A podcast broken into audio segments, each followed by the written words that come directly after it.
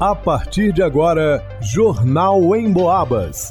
As notícias da região, de Minas e do Brasil, você ouve aqui na Emboabas, em 92,7 e 96,9. Emissoras que integram o sistema Emboabas de comunicação. Leonardo Duque.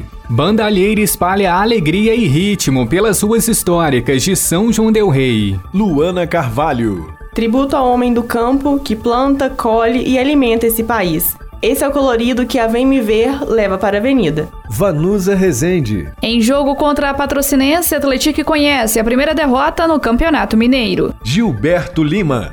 Caminhão derruba dois postes na colônia do Marçal e deixa moradores sem eletricidade.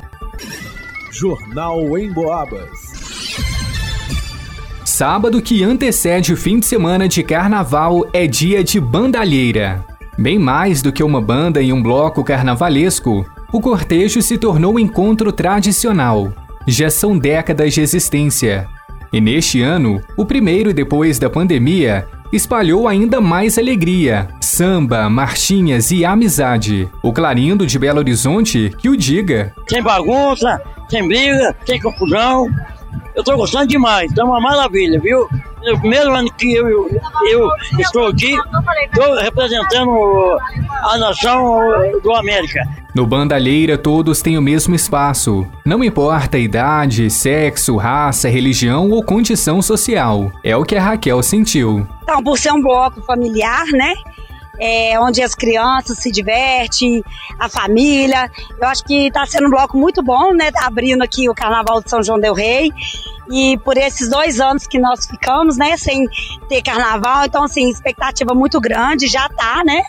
Os foliões estão todos animados, eu tô adorando. Até os mini foliões colocaram suas fantasias e foram curtir a festa. A Maria Júlia estava num agito só. Você tá fantasiada linda desse jeito de quê? Sereia. O que você trouxe pro bloquinho? Uh, espuma. Espuma? O que você vai fazer com essa espuma? É, Jogar no chão.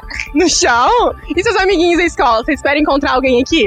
Sim. E realmente foi uma festa. O cortejo foi marcado pela alegria, fraternidade, respeito e igualdade. Era o que as marchinhas tocavam e o povo cantava. Com muita alegria e diversão, os foliões viram a noite chegar sem perder o compasso e o ritmo. Afinal, o carnaval só está começando. Para o Jornal em Boabas, Leonardo Duque. Atual bicampeão do Carnaval de São João del Rei, o Grêmio Recreativo Escola de Samba Vem Me Ver leva para a avenida o enredo Brasil, celeiro do mundo. Uma homenagem, um tributo ao homem do campo que planta, colhe e alimenta esse país. Com o retorno do carnaval na cidade, após o período pandêmico, a Verde Branco buscará a sexta estrela dourada para o seu pavilhão, como conta o presidente da escola, Caio Andrade. A VMV leva para a Avenida um carnaval muito alegre, muito feliz, um carnaval da vida, né? Após esses dois anos da pandemia, a gente tem aí a felicidade de apresentar o Brasil celeiro do mundo. É uma história, uma homenagem ao homem e à mulher que planta e alimenta o nosso país. Então é um enredo muito colorido, um enredo alegre, a cara do Tijucano, a cara da VMV e que nós estamos muito orgulhosos. Com comunidade no bairro do Tijuco, a escola pretende mostrar que, apesar dos anos sem carnaval e na defesa do título, um carnaval luxuoso, colorido, de vida e alegria. Ah, o público pode esperar da VMV os carnavais que a VMV costuma fazer luxuosos, imponentes, mas com muita alegria, com muita felicidade, humildade e respeito a todos os foliões, a todas as nossas co-irmãs. É um carnaval de amor, né? A gente ali tá festejando e comemorando o nosso pavilhão verde e branco do Tijuco. A expectativa é grande. O que realmente importa é fazer a festa, convidar o público, contagiar a avenida com felicidade e emoção. Com desfile marcado para sábado, 18, às 10h15 da noite, a Vem Me Ver promete colorir a avenida mostrando que, além da fartura da terra, a coruja tijucana pode alçar voos mais altos. Para o Jornal em Boabas, Luana Carvalho. Roger Silva promoveu uma série de mudanças no jogo deste domingo, diante do Patrocinense, no estádio Pedro Alves do Nascimento, às 11 da manhã. No compromisso válido pela quinta rodada do Mineiro, o treinador promoveu a estreia do goleiro Júlio César no lugar de Denivis e o zagueiro Edson no lugar de Balardim. Na lateral direita, Romulo entrou no lugar de Patrick. Natan também começou jogando no lugar de Douglas Silva. Com o adversário pressionado no campeonato, até então sem vencer, o Atlético começou o primeiro tempo com muita dificuldade de jogar. Roger ainda precisou de fazer a primeira substituição com menos de 20 minutos de jogo.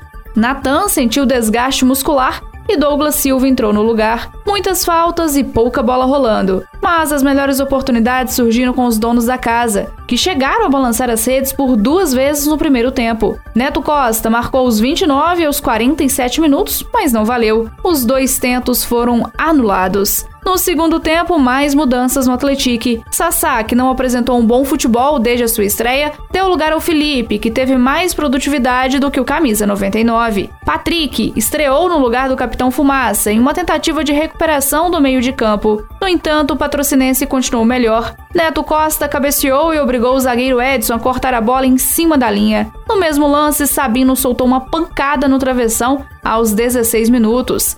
Júlio César ainda precisou fazer uma boa defesa do próprio Sabino aos 19. De várias tentativas, o gol, dessa vez para valer. Léo Santos, o melhor da partida, fez o dele aos 23 minutos.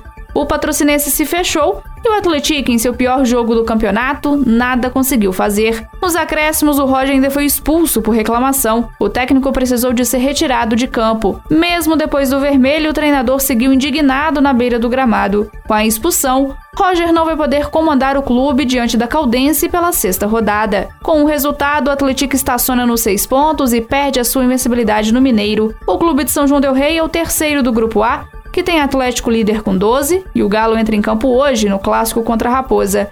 Pouso Alegre é o segundo com 8 pontos e o Vila Nova é o quarto colocado com 4 pontos e um jogo a menos. Já o Patrocinense chega a 3 pontos e ocupa a terceira colocação do grupo B. A equipe ainda é uma das três piores campanhas do estadual e estaria no triangular para definir os rebaixados da competição. O Atlético volta a campo na sexta-feira, quando recebe a Caldense às 7h30 da noite, no estádio Joaquim Portugal, em São João Del Rei. Para o Jornal em Boabas, Vanusa Rezende. Também no final de semana, a presença da polícia foi solicitada na rua Setímio Imbroise, na colônia do Marçal, em São João Del Rei. No local, a equipe fez contato com o técnico de manutenção da CEMIG, um homem de 38 anos. Ele disse aos policiais que um caminhão com placa final 9C64 passou pela referida rua transportando um trator, mas Devido à altura da carga, o caminhão veio arrebentar a fiação de luz e ainda derrubou dois postes de luz que ficavam no local. Com a queda dos postes, os moradores ficaram sem energia, gerando transtornos para a CEMIG.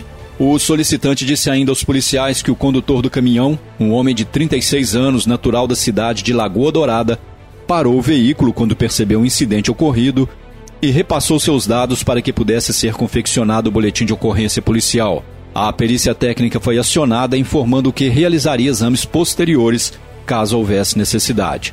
O registro foi feito para se dar andamento a providências futuras. Para o Jornal em Boabas, Gilberto Lima.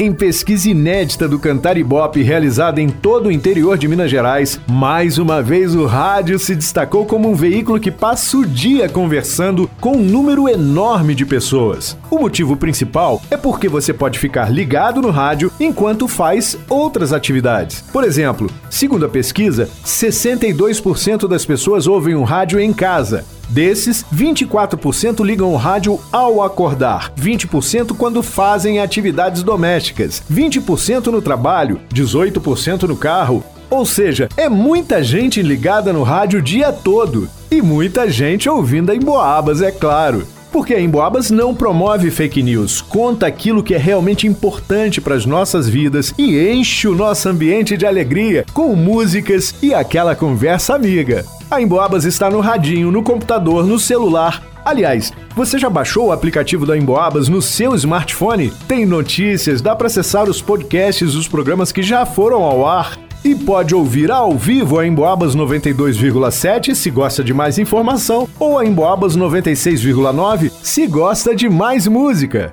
É muito fácil, só acessar a sua loja de aplicativos no smartphone e procurar Rádio Emboabas. Vai lá!